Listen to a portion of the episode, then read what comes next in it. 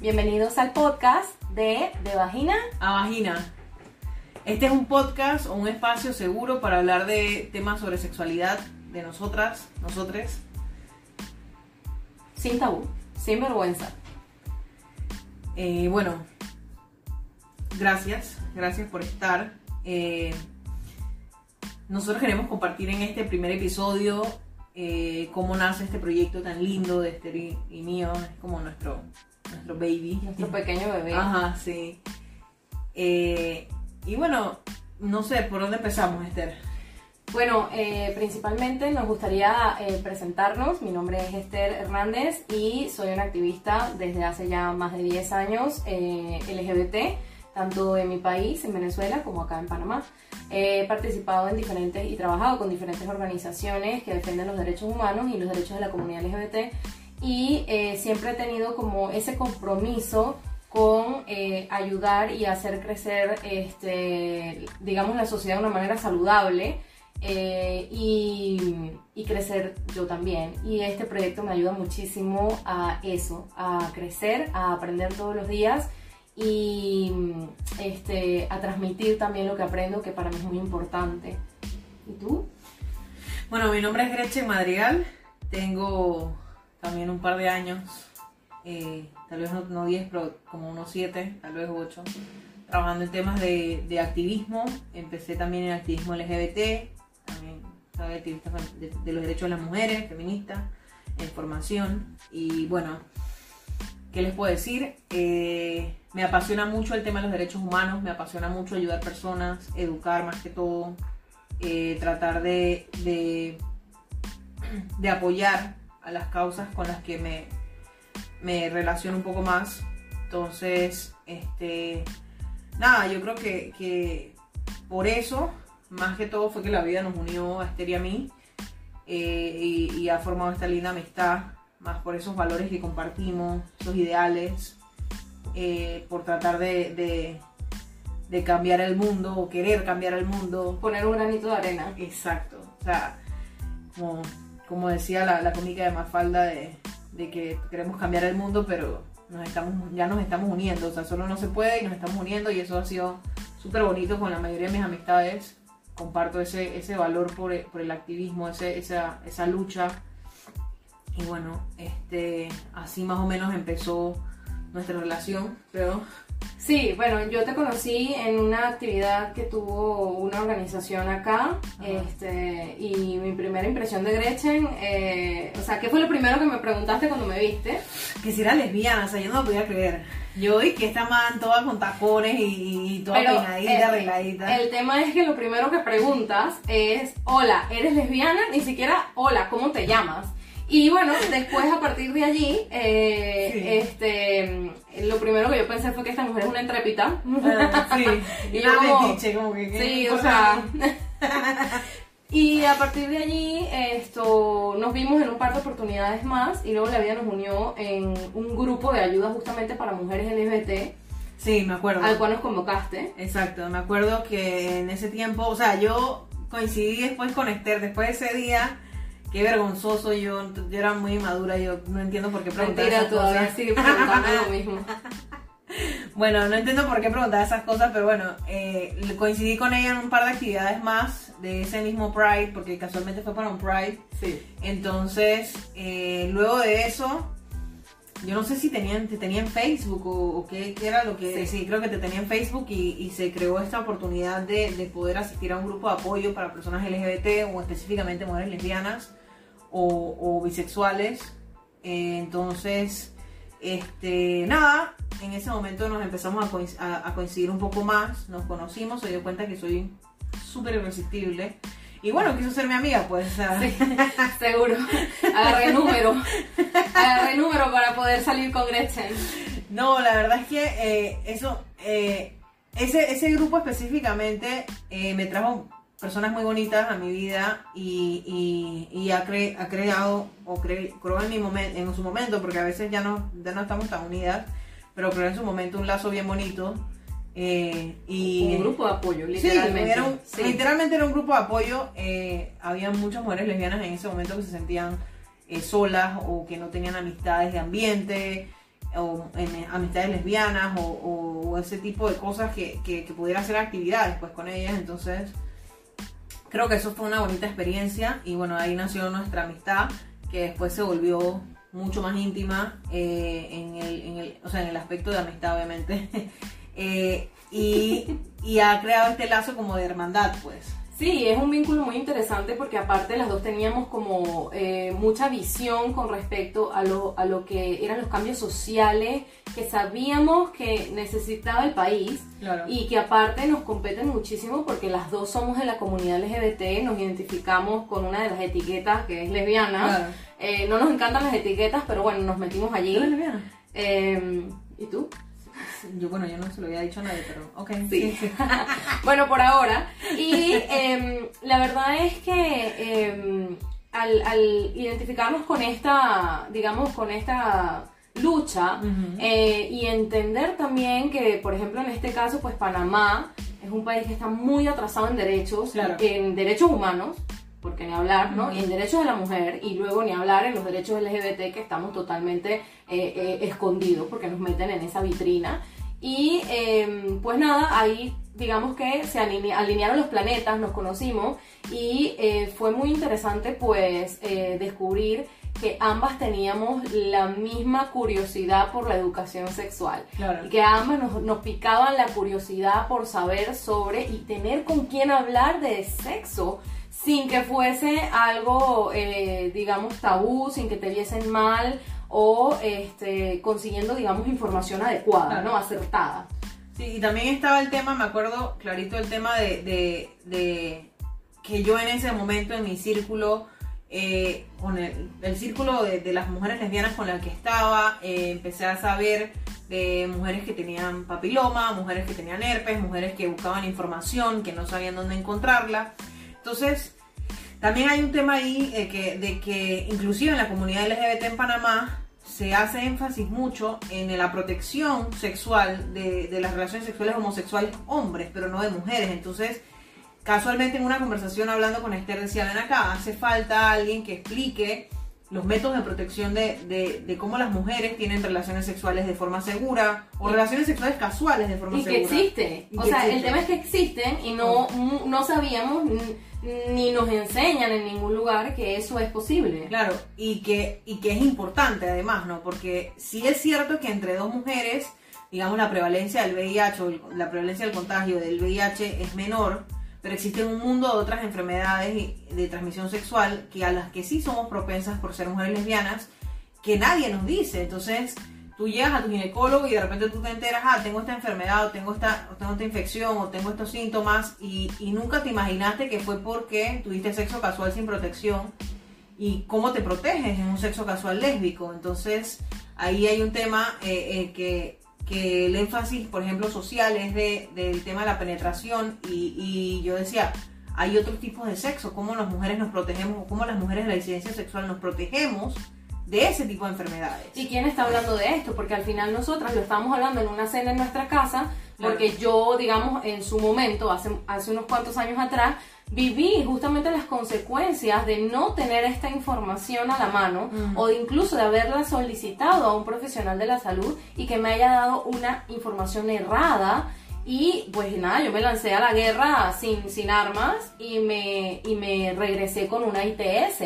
Entonces eh, ya yo lo había vivido y eh, experimentado y yo siempre, eh, desde que eso me pasó, he querido hablarlo porque yo siento que eso no se tiene que quedar en el closet tampoco, ¿no? O sea, hablar de ITS, hablar y normalizar que existe la posibilidad de transmisión sexual, eh, de infecciones de transmisión sexual entre mujeres, eh, incluso no casuales, porque puedes tener una relación de pareja formal y de repente pues están eh, ciertas infecciones que son normales del día a día eh, y, conocerlas y saber que sí se contagian y cómo puedo protegerme. Y yo no quería que esto le pasara a más mujeres. Y se lo dije a Grecia en esa noche. Algo tenemos que hacer. O sea, no nos podemos quedar con esta conversación aquí. Y ahí es donde realmente nace de vagina a vagina. Totalmente. Y luego entonces eh, nos quedamos como... Tuvimos esta macro idea eh, de tener una propia organización, de hacer un montón de cosas. Entonces... pero bueno, pasó la vida. Y eh, no, en ese momento nos aliamos con Simuf, que también estaba empezando. Eh, y bueno, decidimos hacer nuestro primer evento sobre específicamente este tema, cómo o qué posibilidades tienen las mujeres lesbianas o bisexuales o mujeres que tienen sexo con mujeres para protegerse de enfermedades de transmisión sexual o de infecciones de transmisión sexual. Entonces, eh, ahí fue nuestro primer evento en compañía o, en conjunto con Simuf. Eh, fueron como 60 o 70 mujeres, no recuerdo. Sí, porque era un evento exclusivo para mujeres. Claro, era un evento exclusivo para mujeres donde hablábamos explícitamente de sexo y, de sexualidad. Eh, y la verdad fue una experiencia muy bonita, se sintió muy bien. Y al ver tantas mujeres ahí, eh, mujeres heterosexuales, bisexuales y lesbianas, este, ahí confirmamos que en efecto existe o existía la necesidad, pues estamos queriendo, eh, digamos, trabajar con este podcast, con, nuestra, con la página de Instagram, con algunos talleres que hemos hecho, eh, trabajar por reducir esa, esa, esa brecha de ignorancia en, ese tema en las poblaciones de mujeres que tienen sexo con mujeres. Y, bueno, este podcast forma parte de uno de, los uno de los pasos que queremos dar en, en hacer que les llegue la información a ustedes. Para seguir difundiendo la información y que siga llegando a más y más personas por diferentes medios también. Al final eh, creo que el, el, objetivo, y sí, como dices, eh, la necesidad existe, la necesidad existe indudablemente y nos dimos cuenta esa noche porque jamás nos imaginamos que fueran a llegar 70, 70 personas que incluso en la mayoría de los eventos han asistido muchas mujeres, también por convocatoria de CIMUF, pero que tenían la necesidad de educación sexual y que no la encontraban porque, a ver, ¿qué pasa? Tú puedes encontrar muchísimas cosas en internet y puedes encontrar... Eh, mucha, mucha información. El tema es saber eh, filtrarla y encontrar la que es acertada, la que está actualizada, la que tiene evidencia científica.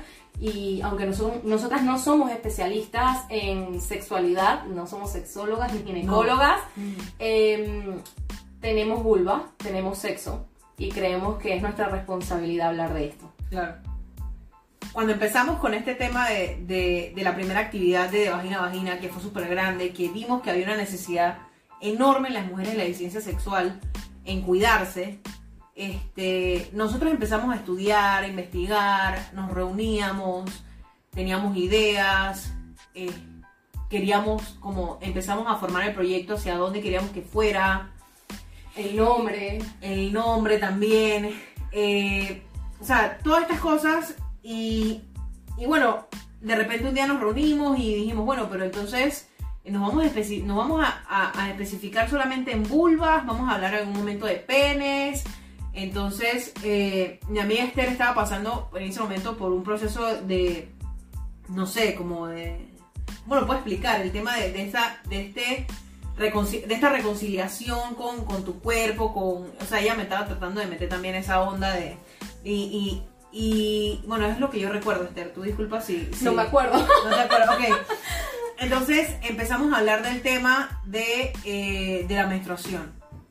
Y salió el tema de la menstruación, salió el tema de, del periodo, que cómo yo me llevaba con mi periodo. El ciclo menstrual. El ciclo menstrual. Sí. Exacto. Entonces cada vez que yo la veía, antes, o sea, mucho antes de pandemia, llegamos y que, ay, que mira, que el ciclo menstrual, que esto, que la luna, que, ah, yo dije, man, no, espérate. Lo que sucede, claro, es que nosotros empezamos, eh, este proyecto es un proyecto como un bebé, pero es un proyecto, un bebé que se ha crecido. Y eh, al principio nuestra necesidad tenía que ver con el informarnos, como les dijimos, sobre las ITS en lo que es el sexo lésbico o el sexo de mujer entre mujer, etcétera eh, pero eh, después eh, sí nos dimos cuenta que somos más que solo sexo. Y somos más que una letra en la comunidad, somos mujeres, somos integrales, somos cíclicas, ahí empecé. Entonces yo digo que este proyecto es bien personal porque yo trato de traer muchísimo a, de vagina a vagina de lo que yo voy viviendo en el día a día. O sea, yo empecé con una autoexploración de mi cuerpo, como tú dices, y la traje empecé a conocer mi ciclo menstrual y a vincularme con él y apenas sé de él, la verdad, porque es muy complejo y también lo traje a la palestra para hablarlo. Entonces e, es como eso, el proyecto al final es parte como de lo que vamos poniendo y lo que nos interesa hablar en el momento que yo diría que es hasta terapéutico. Total, porque yo nunca me había hecho esos cuestionamientos o nunca había como, eh, digamos, pensado en esas cosas. Yo entendía que la sexualidad, para mí, pues en ese momento de mi vida, la sexualidad era una cosa, pero yo no, yo no encontraba o no, había, no me había construido tanto como para saber que había una relación entre la sexualidad y eh, nuestro ciclo menstrual y, ese, y ese periodo que pasamos. Este, yo se había empezado, por ejemplo, a reconocer un poco que, por ejemplo, hay días del mes que a mí me da más arrechera, por ejemplo, que otros. Eh, panameña. Arrechera panameña, exacto. Que estoy más sexual que otros días. Entonces yo sí dije, ah, eso debe ser por la regla, pero, o sea, mis cables en ese momento no, no se relacionaban hasta que Esther empezó a meterme esta onda y digo meterme porque totalmente fue ella. O sea, ella me dijo, mira, es que léete sobre esto o estoy leyendo sobre esto. Y entonces puso como esa monedita y yo empecé como a investigar un poco más. Entonces luego me dice, quiero hacer un taller de eso. Y yo, wow, ok. Entonces yo tengo que leer más porque no voy a hacer un taller sin, este, sin la información. Entonces empecé a buscar más texto, ver más videos, ver gente, gente especialista en este tipo de cosas. Y cómo varía, por ejemplo, el tema de la, de la, de la, de la salud sexual, desde el tema sexual, eh, o sea, en la cama, en el sexo, posiciones, etcétera, a, dietas, a ejercicios, a, la salud mental. A la salud mental. Es que, es que, es un universo, es un universo porque nosotros al final somos íntegros, ¿no? Pero entonces, claro, empezamos por una cosa y nos hemos dado cuenta que abrimos la cajita de Pandora y que tenemos una cantidad de temas por tratar que todos están vinculados con la sexualidad y, que, que, son increíbles, son maravillosos. Y, creo que por eso nace pues toda esta parte, porque originalmente solamente teníamos el programa de sexualidad y diversidad y luego abrimos el que estás hablando que es de dignidad menstrual. Correcto. Y en base a eso pues nosotras hemos estado este, trabajando por ahora pero es muy amplio. Podemos hablar de todo. Claro, y ahora, ahora que lo pienso también hablando de dignidad menstrual, me acuerdo que, que me fuimos, fuimos para el interior, no me, no me acuerdo qué, y entonces ella me dice, me compré una copa menstrual. Yo, ¿what? ¿Te compraste una qué? Una copa menstrual. Y entonces fue hace años ya, cuatro. Cuatro o cinco años. Entonces este, me enseña la copa y que eso te lo pones ahí adentro. Ok, si yo lo conocía, pero nunca había estado con alguien tan cercano que... Que te lo mostrara. Exacto, que me, que me mostrara ese tipo de cosas y que y que existía una posibilidad, por ejemplo, en mi caso yo odio las toallas sanitarias, las odié, o sea, a mí me costaba inclusive hasta usar ropa interior y más cuando está con la regla, que uno se inflama, o sea, eso es un tema para mí. Y cuando yo descubrí la copa menstrual a mí me cambió la vida por completo, o sea, yo no, o sea, yo no, yo no, sabía lo que me estaba perdiendo. Yo creo que si yo hubiese conocido el, tema de la copa menstrual antes, lo hubiese usado de, desde la adolescencia. Es que yo también, claro. yo también, ya había investigado sobre el tema de la copa hasta que por fin la encontré y me la compré, que fue en una feria que la, la compré con mi hermano, un 2x1, ah. y, yo no podía creer que eso entrara allí y también fue un proceso de autodescubrimiento porque yo me sabía toda la teoría, pero eso es como la virginidad, o sea, tú te sabes toda la teoría, pero cuando llegas no te sabes muy bien la vaina y, y no, no es como que te lo habías imaginado. Y así me pasó, la verdad, o sea, la verdad fue un proceso bien extraño eh, y me costó mucho la primera vez que me puse la copa, pero a partir de ahí yo dije, coño, qué maravilloso, yo, yo debí descubrir esto. O sea, y yo siento que debí poder elegir. Y esa es la sensación que me quedó. Me quedó como ese vacío de que yo, a mí no se me dio la alternativa. Entonces yo no pude elegir entre qué producto de higiene menstrual utilizar o cuál no, porque no se me había dado la información. La verdad es que la copa ha agarrado popularidad últimamente. En la época escolar, en mi época escolar, solamente había dos alternativas, tampones y toallas. Claro. Y, y el tema de los tampones también era, era, o sea, era un, un, tabú, porque decía, no, eso te quita la virginidad, ¿cómo le vas a poner eso a la pelada? O sea, todo un tema, y yo decía, pero esta es lo más como dice, cuando yo descubrí el tampón, yo fui la mujer más feliz del mundo hasta que conocí la copa. Cuando conocí la copa dije, wow, más feliz todo. O sea, eh, lo que me estaba perdiendo. Entonces, a raíz de toda esta vivencia y de toda esta experiencia personal que hemos tenido, entonces es que evolucionó el tema de vagina a vagina y va a seguir evolucionando. Estoy súper segura que va a seguir evolucionando porque entonces luego entonces nosotras con el conocimiento y, y que, o sea, con el conocimiento que adquirimos y y esta forma de empatizar con la población LGBT particularmente, entre Esther y yo, pensamos, ok, entonces, ¿qué va a pasar con eh, los hombres trans, por ejemplo. Los hombres trans que, tienen vulva o, que, o que no, no sean, por un tema de, las razones que sean, no sean, no sean relacionados con su cuerpo de la mejor manera, para ellos también hay que tener información. Entonces, Esther me dice, bueno, paso a paso vamos a empezar con lo que tenemos, con lo que conocemos, que es lo que, que lo que nos pasa a nosotras y luego entonces vamos a ir poco a poco obteniendo información para ir hacia allá. Pero nosotros siempre lo hemos tenido bien presente en el tema de vagina a vagina que hay eh, mujeres con pene y hay hombres con vulva.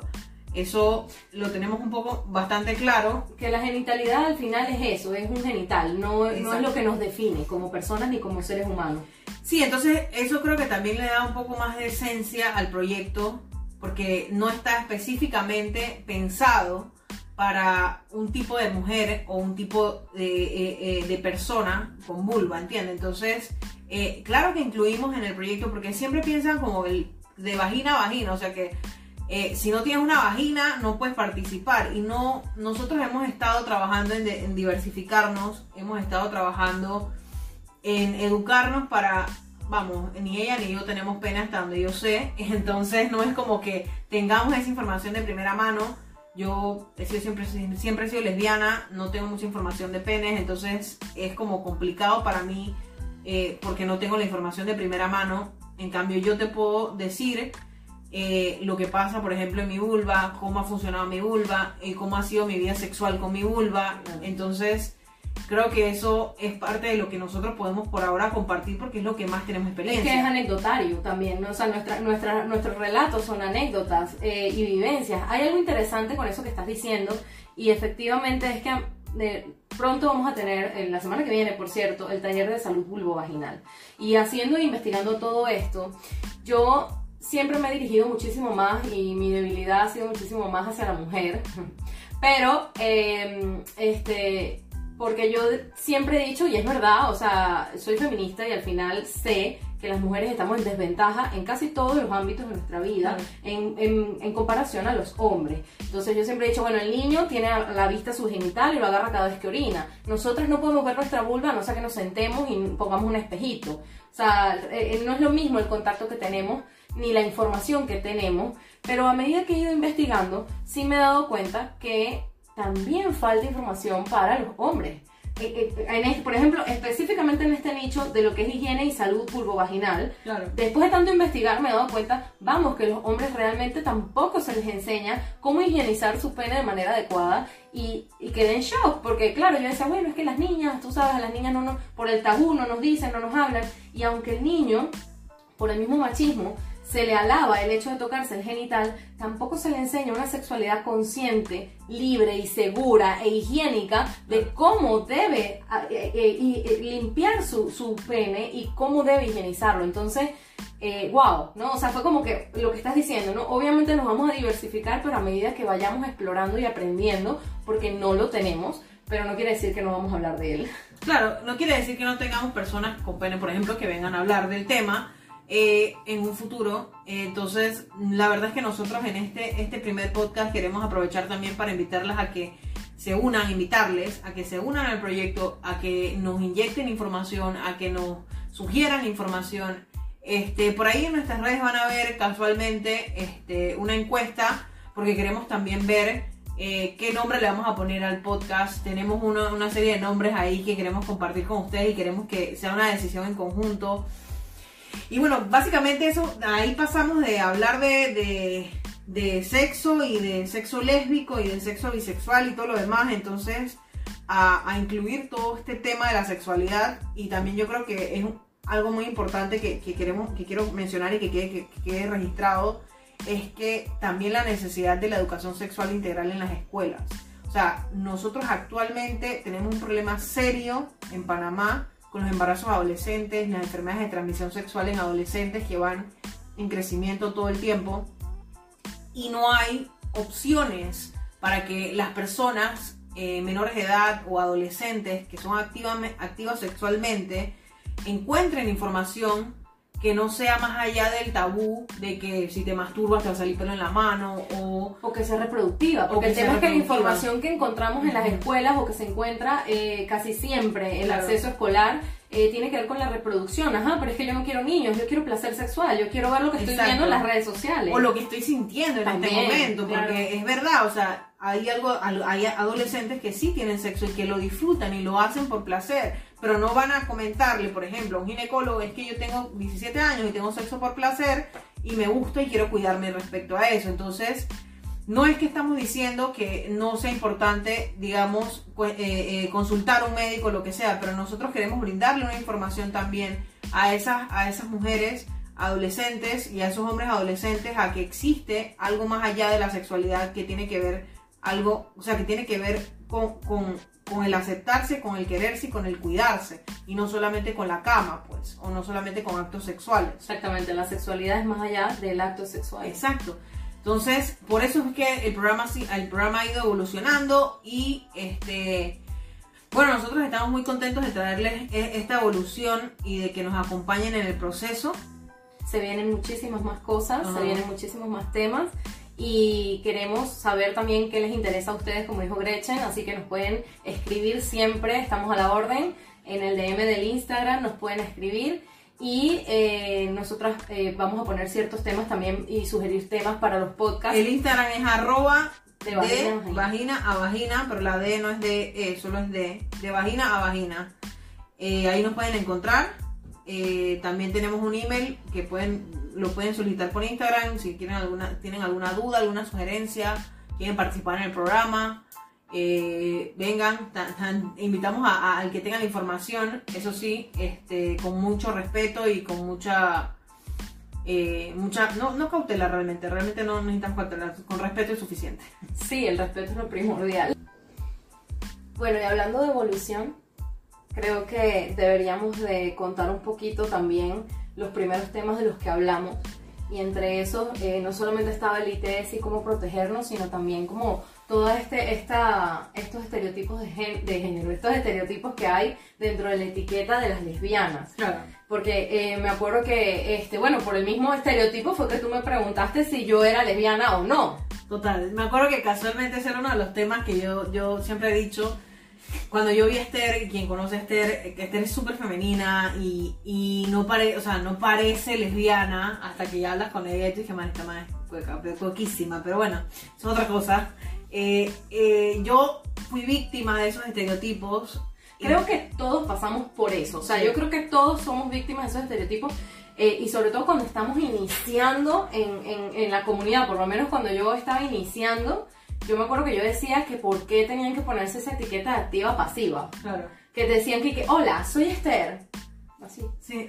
soy pasiva. Ay, Soy leche, soy activa. Y entonces tú, ay, sí, eh, bien. Y es como, pero, pero yo decía, pero ¿por qué? Es como un currículum que tú tienes que entregar con tu nombre y decir de una vez, soy activa más versátil. Dígame cuando se ponían aquí que soy activa más versátil, soy activa más, más soy, pasiva. soy, soy versátil más pasiva, Yo soy versátil más activa. Entonces, esa era una de las cosas que se veía mucho, o se ve todavía, en Todavía. de chat. Sí. O sea, cuando, cuando tú ves a alguien así que tú lo ves más o menos ambiguo, que tú no sabes si es fuertecita o si es bien femenina, dije, ¿tú eres activa, pasiva o versátil? Bueno, incluso existen las clasificaciones, como acabas de decir, fuertecita y más, más femenina. Ay, eh, sí. en, este, también existen clasificaciones que son súper odiosas. Yo digo que las etiquetas son odiosas y eh, hay unas específicas que creo que son muy feas porque tienen mucho que ver, o, o digamos que nos marcan mucho a las lesbianas, porque tiene que ver con si te has acostado con hombres o no. Sí. Es como si... eh, como si fuese un club, un club así de las universidades alfa, omega, beta y no sé qué. Y entonces tú ves como que, ay, eres una gold star porque no te has acostado con ningún hombre. Sí. Y en cambio, si te has acostado con un hombre, ya tú tienes otra clasificación. O sea, ya no eres pedigrí, ya no eres de raza. o si te acuestas todavía con hombres también. Ah, también. Es como, es es como tema. que pierde, sí, ese es otro tema, ¿no? Eh, es como que, como si perdieras, perdieras dignidad, como si perdieras Jerarquía. eh, jerarquía dentro de las lesbianas, ¿no? O sea, porque Sí. las que no se acuestan con hombres y nunca lo han hecho, entonces son como la categoría más alta. Y yo digo que, bueno, esto parte de, de, de- de ignorancia al final, ¿no? Porque... Yo, eh, yo lo veo más como de, de la de la... Siempre lo atribuyo a la heteronorm- heteronormatividad dentro de las relaciones homosexuales. Eh, a mí me pasa mucho porque yo no tengo una apariencia tan femenina y este, la- las peladas siempre piensan que yo soy el niño o el macho o me creo hombre, porque esa es la otra. ¿Quién Sí. es el hombre de la relación? Y entonces yo digo, yo, yo, yo soy lesbiana, o sea, en una relación lésbica mujer somos género. dos mujeres. Entonces somos dos mujeres, yo no creo que, que, que exista o que deba haber un hombre en una relación para que haya una relación. O, o el tema de los roles eh, masculinos y femeninos dentro de la relación es algo que no puede evitarse nunca, porque para que tú creas en una, crezcas en una sociedad como la que, como la sociedad que es Panamá y no, y no te identifiques con un rol de- con un rol de género es, es, es muy difícil. Entonces, que a mí, por ejemplo, yo en algún momento me identificaba mucho con el rol masculino, socialmente hablando, eh, me ha tocado deconstruirme un montón porque yo realmente no quiero ser un macho, nunca he querido ser un macho. Y o sea, te identificas con o sea, tu cuerpo. Claro, y a lo que me refiero de macho es esta imagen de hombre machista, porque no es, no es un tema de, que, de, de- de hombre o mujer, no, es un tema del de, del machismo imperante que hay. Y cuando empecé la deconstrucción y empecé a darme cuenta, empecé a conocer, cono- conocí el feminismo, empecé a darme cuenta que tenía muchas actitudes machistas y me costó. Y empecé también a, disfrutar más de mi sexualidad. Porque en un momento yo pensé que, mi que me correspondía un rol sexual más activo. Hasta que yo dije, ven acá, ¿por qué? Porque no soy femenina, porque no soy tan femenina, porque yo, me- yo considero que tengo una feminidad, porque cuando, o sea, tú me ves, yo tengo ciertas cosas todavía, pues digamos, de, de expresión de género Tú así lo sientes Ajá, también. de expresión de género femenina, exacto. Yo, por ejemplo, cuando perreo con mi novia, ah, bueno, yo perreo con mi novia y yo estoy abajo y ella está arriba, quién sabe. O sea, no es como que me dé pena tener, tener eh, digamos, expresiones muy femeninas eh, socialmente hablando, pues. Entonces, Pero en otros momentos sí sentías como esa presión de que como tú te, eh, te expresabas, porque al final es una expresión, ¿no? Eh, eh, como tú te expresabas de esta manera y la gente la asocia con la expresión masculina, entonces sentías esa presión de que tenías que como que eh, eh, ser ese estereotipo. Total. Tenías que abrir la puerta del carro, tenías que eh, cargar las compras y tenías que ser la activa en la cama. Totalmente, entonces eh, mucho tiempo desarrollé mi sexualidad en base a este estereotipo y fue muy liberador cuando, cuando logré como despojarme de estos estereotipos yo misma y, y sabes qué decir, yo puedo disfrutar de no necesariamente tener una, un rol activo en la cama, o sea, yo puedo disfrutar de ser pasiva, por ejemplo, Eh, tal vez, es que hay cosas Esa es otra cosa, las pasivas están rayadas, estamos rayadas. Yo me acuerdo que yo decía aquí que yo soy pasiva y a mucha honra. Sí. Porque a mí me daba mucha rabia que cuando yo empecé en, en este Ajá. mundo, ¿no? Eh, era como, ay, pasiva, ay, bueno, yo todavía juego a Gretchen. Ay, pasiva, ay, Sí. lo está dando y vaina. Y, y es una cosa como, como que, wow, qué duro y qué feo que esté menospreciado o mal visto que tú te dejes coger. Claro. O sea, porque es como que te dejas someter ante otra persona y por lo tanto pierdes poder. O sea, ¿qué, qué construcción machista tenemos en la cabeza eh, de, de que la sexualidad es eso cuando realmente es compartir de una manera igualitaria, equitativa y con respeto, aunque sea un sexo casual, Claro.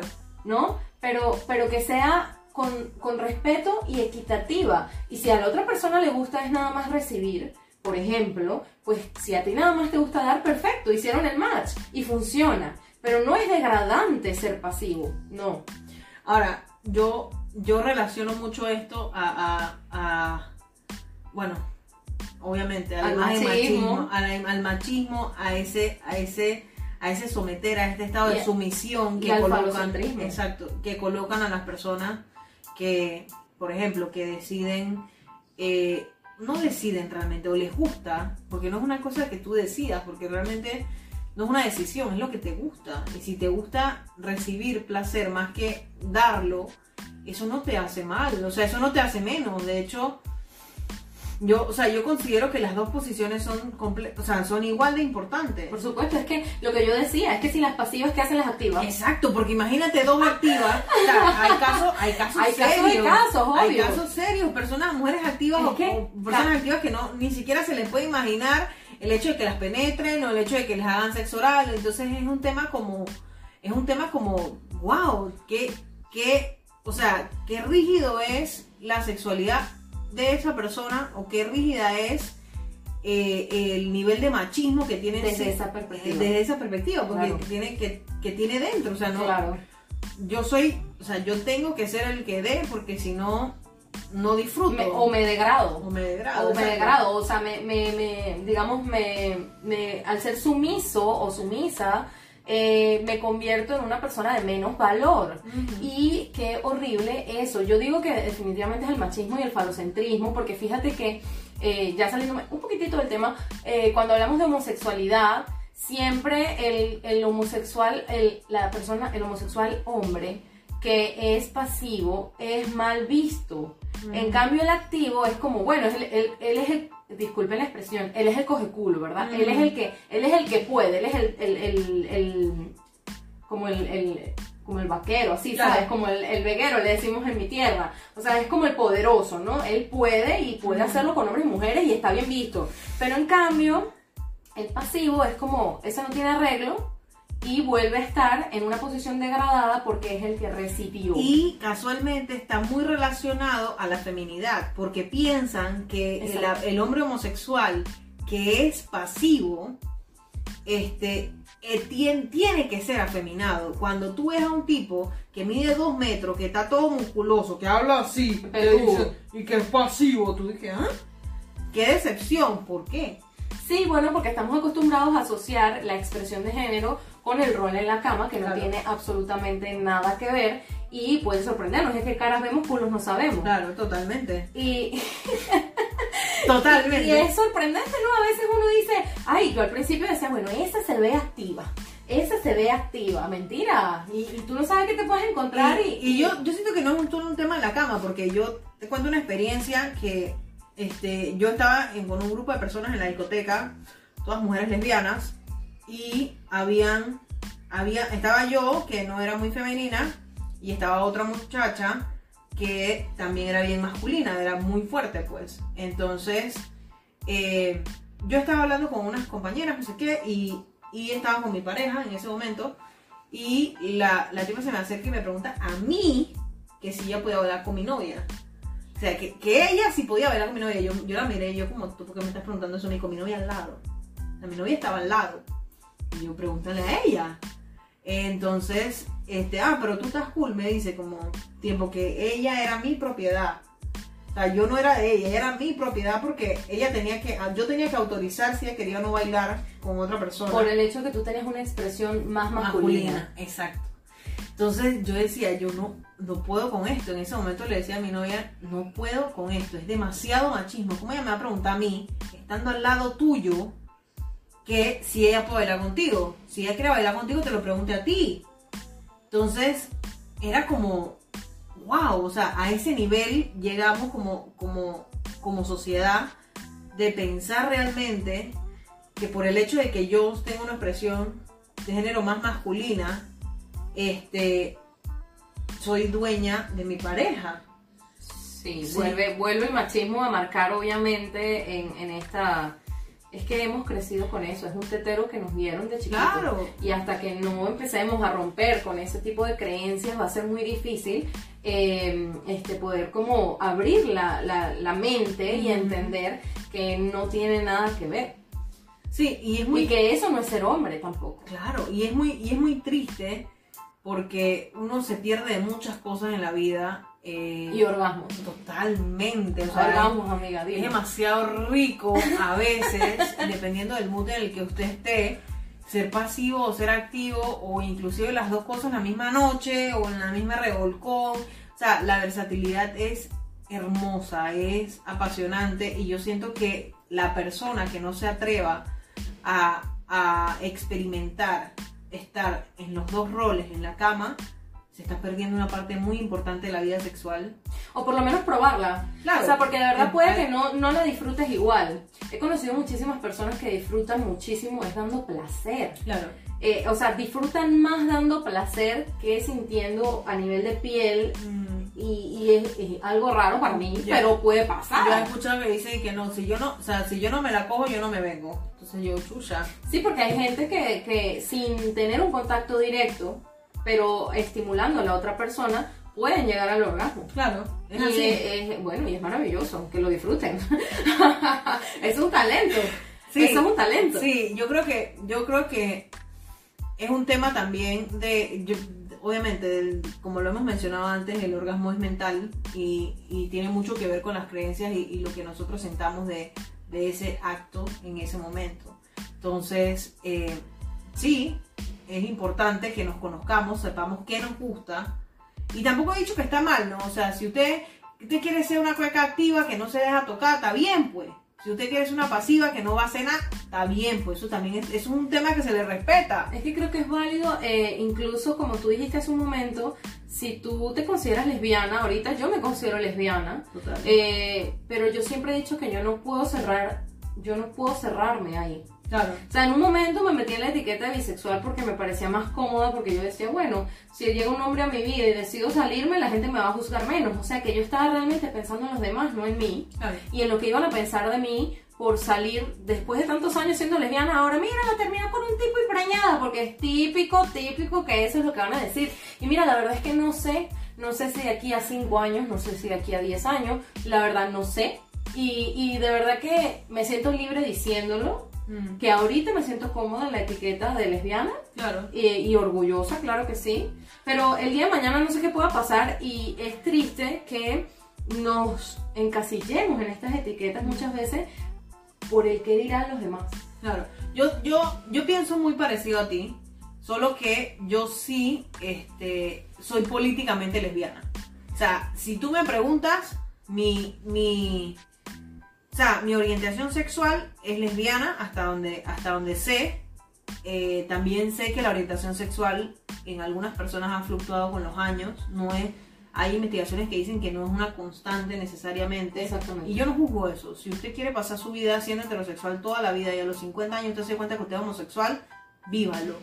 Si yo quiero pasar toda mi vida siendo lesbiana y a los 50 años yo me doy cuenta que soy heterosexual, lo voy a Y vivir. me invitas a la boda. Lo voy a vivir. Exacto. Entonces yo, pero si usted me pregunta, políticamente yo soy lesbiana. Porque En estos momentos. Exacto, no, es que voy a seguir siendo, porque políticamente siempre me he considerado lesbiana para reivindicar eh, eh, el puesto de las mujeres dentro de la comunidad LGBT. Entonces, Sí, y hay algo importante acá, y es que vamos, somos minoría. Eh, no cualquiera dice soy parte de una minoría Claro. por moda, por facilidades, porque nos dan una beca o porque tenemos beneficios en el gobierno. Claro. Porque la verdad es que decir hola, soy lesbiana es una consigna y una etiqueta que realmente no tiene ningún tipo de beneficio ni equidad en la sociedad, por lo menos en la que vivimos. No tenemos leyes que nos eh, apoyen, ni que nos reconozcan, ni que sí, ni que reconozcan nuestros derechos. No tenemos, no, ni no lo siquiera, tenemos. exacto, ni siquiera somos considerados ciudadanos. O sea, tú eres hombre, mujer y, re- y y- y no importa si eres, si eres trans, si eres persona eh, homosexual o, o si eres lesbiana, o sea, no importa. Eh, legalmente no es una decisión fácil. eh, hablando de, de, digamos, amparo del, del Estado amparo de las leyes, eh, decir abiertamente en este país que usted es homosexual tiene más, más que perder que de ganar. Indudablemente. En la mayoría, en la mayoría de los países de América Latina donde todavía no hay leyes LGBT, Pero yo pienso que es importante que las personas que quieran y que así lo sientan se reconozcan, porque en la medida que le damos visibilidad a, a- a la comunidad LGBT se va a ir normalizando. Yo, en mi experiencia de vida, en todos los lugares donde yo voy, que puedo o que me preguntan, yo voy a decir, y siempre he dicho que soy lesbiana. y va a preguntar si eres lesbiana. Eso ya no lo hago tanto, amiga. Eso ya no lo hago tanto. Porque ya es como, para mí, para mí realmente, a menos que yo haga una conexión con, con esa persona, eh, me va a interesar de repente su orientación sexual, pero si no, si realmente no me, no me ni, ni bien ni mal, no me interesa, no lo voy a preguntar. Pero yo siempre lo he dicho, por la razón es que siempre que yo, que yo eh, digo mi orientación sexual en los trabajos, en un espacio público, la gente se retrae, la gente empieza a respetar, oye, esta tipa está empoderada, esta tipa va a defender sus derechos como persona homosexual o como lesbiana. Y este y nunca hasta ahora he sufrido, por ejemplo, de una discriminación directa, donde alguien me diga, no, es que tú eres lesbiana y eso no va a pasar. Sí he sabido de personas que han hablado de mi orientación sexual a mis espaldas, exacto, a mis espaldas, pero jamás se han atrevido a decirme algo en la cara. Y yo creo que tiene mucho que ver con el trabajo de activismo que yo tengo, la preparación y, y también el hecho de conocer mis derechos.